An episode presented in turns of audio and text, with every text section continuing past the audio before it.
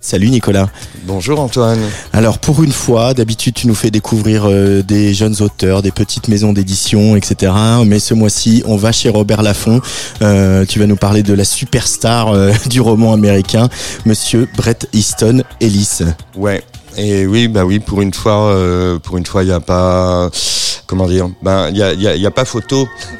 C'est-à-dire que enfin si là il y a une petite photo sur la couverture. Euh, donc euh, les éclats le dernier roman de Bret Easton Ellis.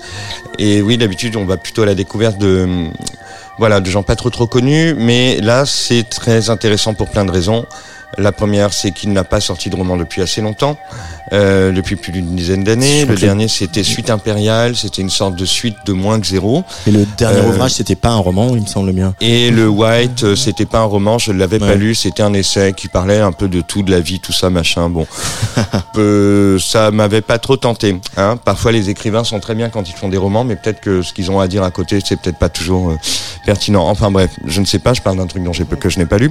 Euh, euh, ce qui se passe, est-ce qu'il faut, est-ce qu'il faut présenter Brett, Antoine, puisque toi tu es fan de Brett aussi? Euh, bah, est-ce qu'on peut dire euh, quelque chose de sur Brett que les gens sauraient pas déjà? Bah après, on faut pas oublier que c'est aussi un écrivain de notre génération, peut notamment aussi parce que certains de ses films ont été, certains de ses livres pardon, ont été adaptés au cinéma dans des films qui sont tellement emblématiques des années 90. Je pense à, à Less Than Zero, moins que zéro, et puis bien sûr à American Psycho, euh, où voilà, c'est vraiment tellement marqué sur notre génération euh, je sais plus la lettre qu'on a, mais enfin celle-là. On a la lettre, euh, on a la lettre X. que effectivement, la génération X. Mais en plus, il y avait un bouquin. Euh, superstar de quand même du roman américain qui a, comme certaines séries aujourd'hui peuvent le faire, su mettre le doigt là où ça fait vraiment mal dans la fabrique de la société américaine. C'est un peu ça aussi. Il y a, y a de ça et il y a le côté qui synthétise plein de choses d'une époque. Mm. Euh, tout en faisant toujours des choses de manière un petit peu décalée, ce qui se passe encore dans ce roman aussi.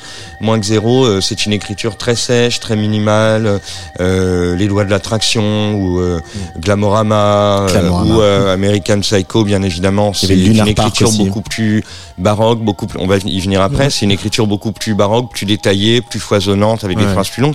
Il a toujours essayé un peu entre ces deux versants, en fait, en quelque sorte, le côté très sec, très minimal et presque tranchant de certaines écritures, comme Suite impériale, euh, comme Moins zéro, et, et celui-ci qui est aussi très baroque, très romantique même, mm.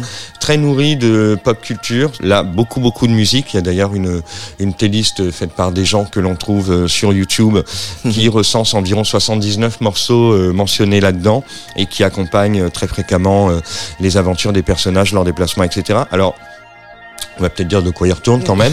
Les éclats euh, et on reviendra à Brett dans deux secondes. Ben, en fait, euh, on est en 81, à l'automne 81 précisément. Le narrateur, c'est Brett, comme dans Lunar Park, il se met en scène lui-même et il va nous raconter, ou dit-il, puisque tout tourne autour de ce qu'on appelle euh, du pacte noué avec le lecteur. On est dans un pacte autobiographique, mais aussi dans un pacte complètement romanesque et fictif, puisqu'on se doute que tout ce qu'il raconte ne lui est pas réellement arrivé. Mais comme il s'inscrit dans ce récit de j'ai 17 ans, je suis en terminale, on est avec des amis, on vient de passer un été formidable, et là maintenant il va se passer des trucs horribles parce qu'il y a un nouveau qui arrive à l'école et il y a un tueur en série qui sévit dans les parages eh bien, jusqu'à quel point on est immergé aussi dans ce roman, bah, c'est aussi grâce à l'implication de Brett lui-même, puisqu'il nous dit qu'il est en train d'écrire moins que zéro à ce moment-là, euh, que euh, voilà, il se considère déjà comme écrivain, il a un double écrivain avec lequel il dialogue quelquefois dans le texte, et Lunar Park, si tu te souviens, il faisait un peu ce genre de choses aussi, sauf que Lunar Park, il prétendait arrêter toute carrière, euh, se euh, planquer plus ou moins dans une banlieue pavillonnaire et rien faire. Et lorsque des événements impromptus euh, venaient réveiller euh, des manifestations d'American Psycho et de Patrick Bateman. En fait, ça mhm. marche aussi parce qu'on est dans l'univers de Bret Easton Ellis et qu'on est très nourri de culture américaine et qu'évidemment, un roman avec des tueurs en série et des choses inquiétantes ça nous parle, c'est captivant, c'est ça dit quelque chose de la jeunesse et d'une époque, mais ça dit aussi comment on y revient, comment on la relit, comment on la réinterprète, comment on l'enjolive ou comment on la euh, détruit aussi d'une certaine manière. C'est un roman très troublant et honnêtement euh, flippant, un peu. voilà, il y a des phrases euh, très longues, il y a des, des, descriptions qui sont prenantes, beaucoup de répétitions, de réceptions. Ça prend de la drogue, ça écoute de la musique, ça sort. Il y a des histoires amoureuses, il y a des troubles. On ne sait pas qui fait quoi, qui a fait qui, qui est vraiment ce meurtrier. Est-ce que c'est vraiment le nouveau de l'école? Est-ce que c'est des hallucinations de Brett? Voilà, tout tout est parfaitement euh, comment dire nébuleux et et euh, voilà, c'est le brouillard sur Sunset Boulevard, c'est Mulholland Drive, on est dans un décor ultra archi connu et il se passe quelque chose de prenant et de touchant encore.